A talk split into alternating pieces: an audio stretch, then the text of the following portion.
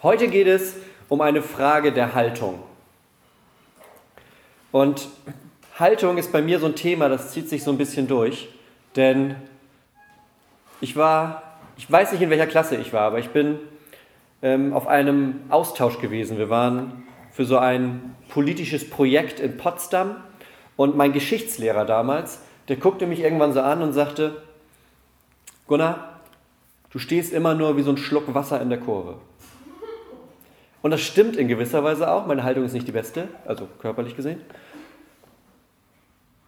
Aber das verfolgt mich seitdem tatsächlich. Und das ist jetzt bestimmt 15 Jahre her, dass er sagte, du stehst wie so ein Schluck Wasser in der Kurve.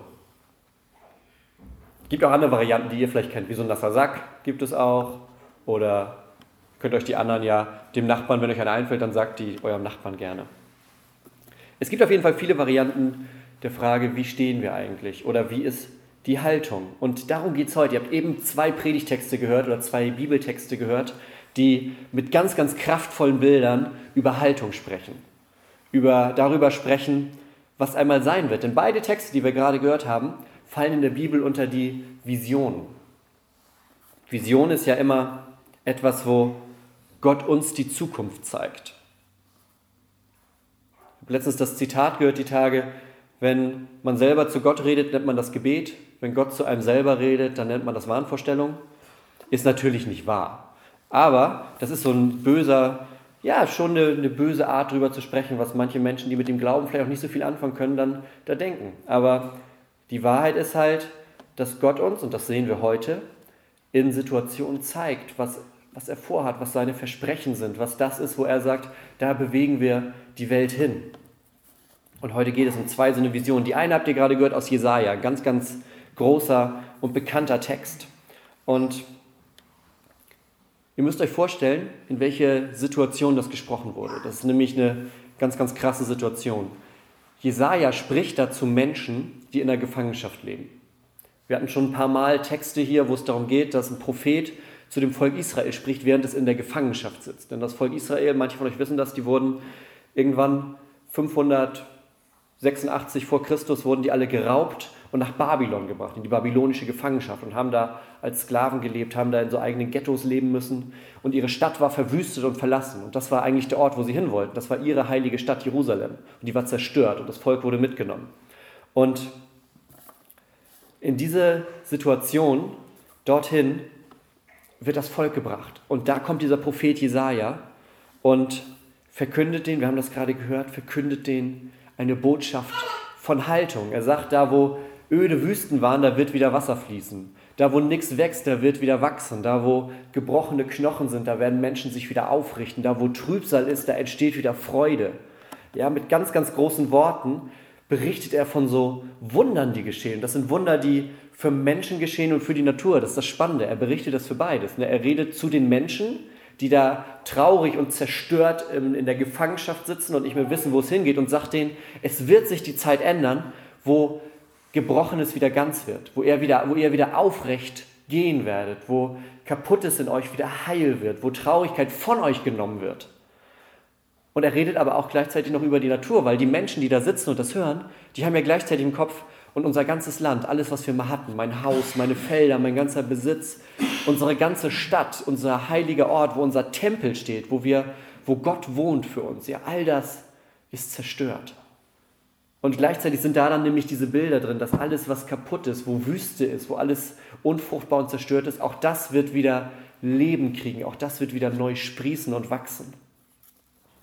Und Jesaja schreit quasi so richtig diese Hoffnung raus, während er vor den Leuten steht. Und ich kann mir das richtig vorstellen, wie die Leute in der Gefangenschaft im Exil da so zusammengekrümmt sitzen. Die sind fertig mit der Welt. Die sind fertig mit allem. Die sitzen da, sind ganz krumm und können kaum noch sozusagen ihren, ihren Ablauf irgendwie klarkriegen, weil die wissen, alles, was wir hier machen, ist eh nichts, weil wir sitzen hier nicht in unserer Heimat. Wir sitzen in der Gefangenschaft. Wir sitzen an einem Ort, an den wir gar nicht gehören. Das, wo ich hingehöre, sagen die Leute, das ist tausende Kilometer weg und zerstört.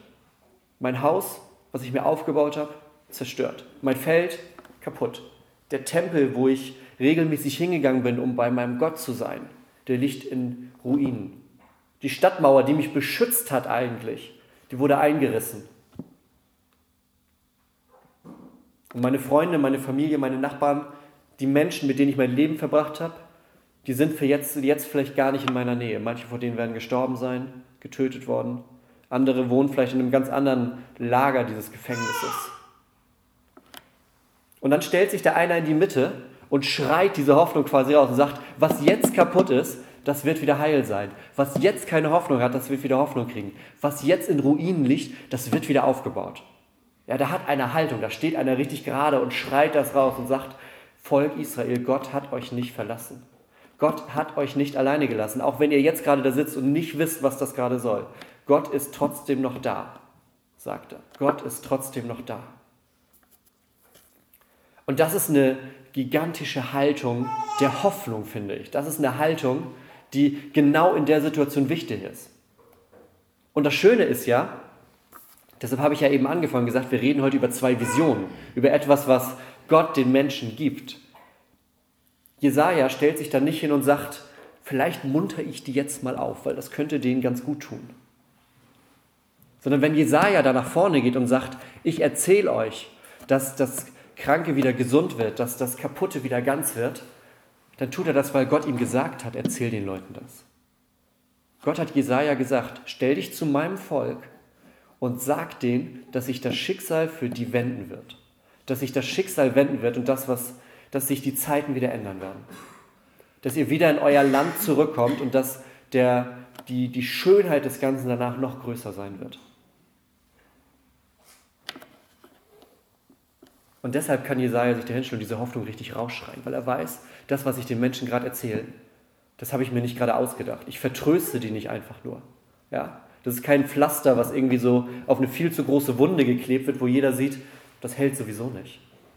Sondern Jesaja kann sich vorne hinstellen und sagen: Ich erzähle euch, was Gott euch wissen lassen möchte. Gott sagt: Ich bin weiter bei euch. Und Gott sagt: Wenn ich komme, dann handle ich und dann handle ich für eure Zukunft. Das hat er vor 2500 Jahren durch Jesaja gesagt und das sagt er genau so, sagt er das heute zu uns. Denn wir haben noch einen zweiten Text, der damit reinkommt. Ja, in dem ersten Text, den wir bei Jesaja hatten, da ging es ganz viel um Zeichen. Da ging es darum, dass man beobachten kann, wie die Sachen wieder wachsen und heil werden. Und dann haben wir eben einen zweiten Text gehört aus dem Lukas-Evangelium und da redet Jesus. Ja? Und Jesus redet auch. Und wir kennen vielleicht viele Sachen, wo Jesus redet. Und das sind dann häufig so, gerade jetzt in der Weihnachtszeit, vielleicht so ganz, ganz zärtliche und liebe Sachen, wo es darum geht, dass das Joch leicht zu tragen ist oder dass bei Jesus Ruhe zu finden ist. Der Text, den wir heute haben, der ist ein bisschen anders.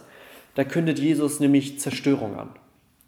Da kündigt er an, dass nach und nach Dinge kaputt gehen werden. Und das ist ein bisschen anders als das kleine Kind in der Krippe, auf das wir gerade warten. Das kleine Kind, was immer lächelt und das keiner Fliege was zu Leide tun kann.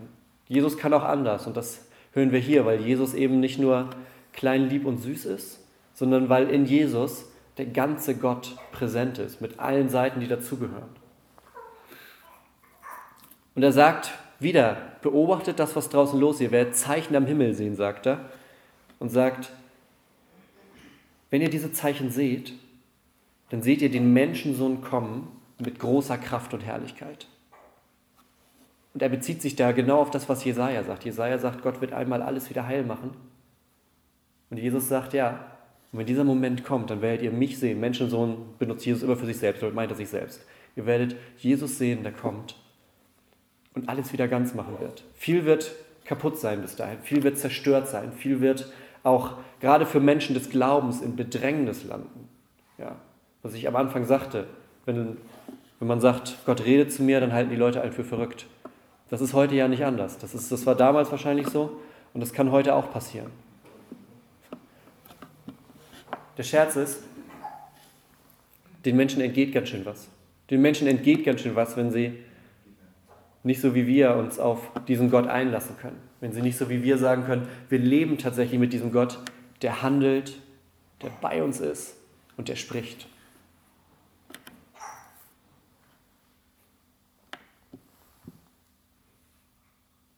Und ich glaube, aus diesem Grund sind wir gerade in der Adventszeit immer so um Zeichen bemüht, weil wir wissen wollen, Gott ist da.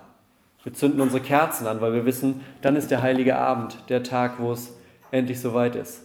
Wir stellen unsere Bäume hin, wir hängen Sterne auf als Bild für den Stern, der über der Krippe stand. All das tun wir, um sicher zu gehen, wir verpassen diese Zeit nicht, wir verpassen den Moment nicht. Und die Message, die Botschaft, die in all dem drin steckt, in all dem, was wir gerade gehört haben, wenn die Welt zerfällt, dann haben wir Hoffnung. Wenn die Welt zerfällt, haben wir Hoffnung. Wenn Christen verfolgt werden, haben wir Hoffnung. Wenn Menschen aufgrund ihres Glaubens an Jesus an den Rand gedrängt werden, dann haben wir Hoffnung. Nicht nur in der Weihnachtszeit, das ganze Jahr hindurch. Aber die Texte von heute, die sagen uns das nochmal ganz, ganz deutlich.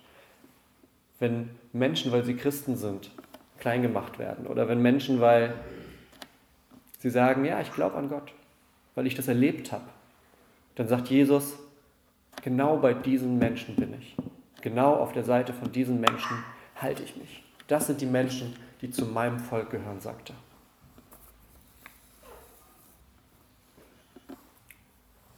Und ich möchte noch einen Vers rausgreifen aus dem Lukas-Text. Da sagt Jesus, wenn aber das anfängt zu geschehen, dann seht auf, erhebt eure Häupter, weil sich eure Erlösung naht. Jesus sagt, Kopf hoch. Oder nehmt Haltung an. Ja? Er sagt, erhebt eure Häupter, weil eure Erlösung naht. Jesus sagt, auch wenn es um uns herum ganz, ganz verwirrend und ganz bedrängnishaft wird, das ist auch nur ein weiteres Zeichen dafür, dass Jesus wiederkommt. Und dass er sagt, wenn ich wiederkomme, dann nehme ich euch mit zu mir. Kopf hoch, sagt er. Kopf hoch. Und ab demnächst, ab nächster Woche haben wir hier oben, dann kann man das noch viel schöner sehen, unseren Weihnachtsstern wieder hängen. Und der ist für mich immer, zusammen mit dem Kreuz dort an der Wand, was ich immer ganz schön sehen kann, wenn ich hier stehe, das sind immer so meine Kopf-Hoch-Momente. Das sind die Momente, wo ich hochgucke und dort oder andersrum, hier sehe ich dann erst den Stern, der für den Anfang steht. Jesus kommt in unsere Welt und dort drüben sehe ich dann das Ende von seiner Zeit in dieser Welt. Er wird gekreuzigt, stirbt und steht nach drei Tagen wieder aus dem Grab auf und sagt, der Tod ist besiegt. Als allerletzte sogar noch, was euch irgendwie bedrängen oder was euch das Leben nehmen könnte, sagt Jesus, selbst das habe ich besiegt. Denn für den Christen gibt es keinen Tod mehr weil Jesus auferstanden ist. Und all diese Zeichen hängen wir uns hier hin, um zu sehen, um uns immer wieder neu daran zu erinnern, Jesus ist da. Und auch in dieser Adventszeit, die eine Zeit der Vorbereitung ist, machen wir uns das jetzt heute ganz neu bewusst. Jesus ist da. Jesus ist jetzt bei uns. Er wird als Menschensohn mit Kraft und Herrlichkeit wiederkommen und nochmal alles verändern. Und das ist das Licht von Weihnachten, was zu uns kommt wo wir schon letzte Woche drüber gesprochen haben, das Licht, das alle Dunkelheit vertreibt. Das Licht, das alles verändert. Und dann stehen Menschen nicht mehr wie so ein Schluck Wasser, wie ich früher, wie so ein Schluck Wasser in der Kurve da, sondern dann richten Menschen sich auf. Weil sie merken, wenn ich mich aufrichte, dann sehe ich Jesus, der erlöst. Dann sehe ich Jesus, der größer ist als die Dinge, die hier auf der Welt kaputt gehen können. Und in gewisser Weise in Vorbereitung darauf, dass wir jetzt genau in dieser Adventszeit sind, wo wir uns dahin bewegen, möchte ich jetzt mit euch gleich den christlichen Glauben bekennen. Und da würde ich euch bitten, dass ihr euch erhebt und dann sprechen wir gemeinsam das Glaubensbekenntnis.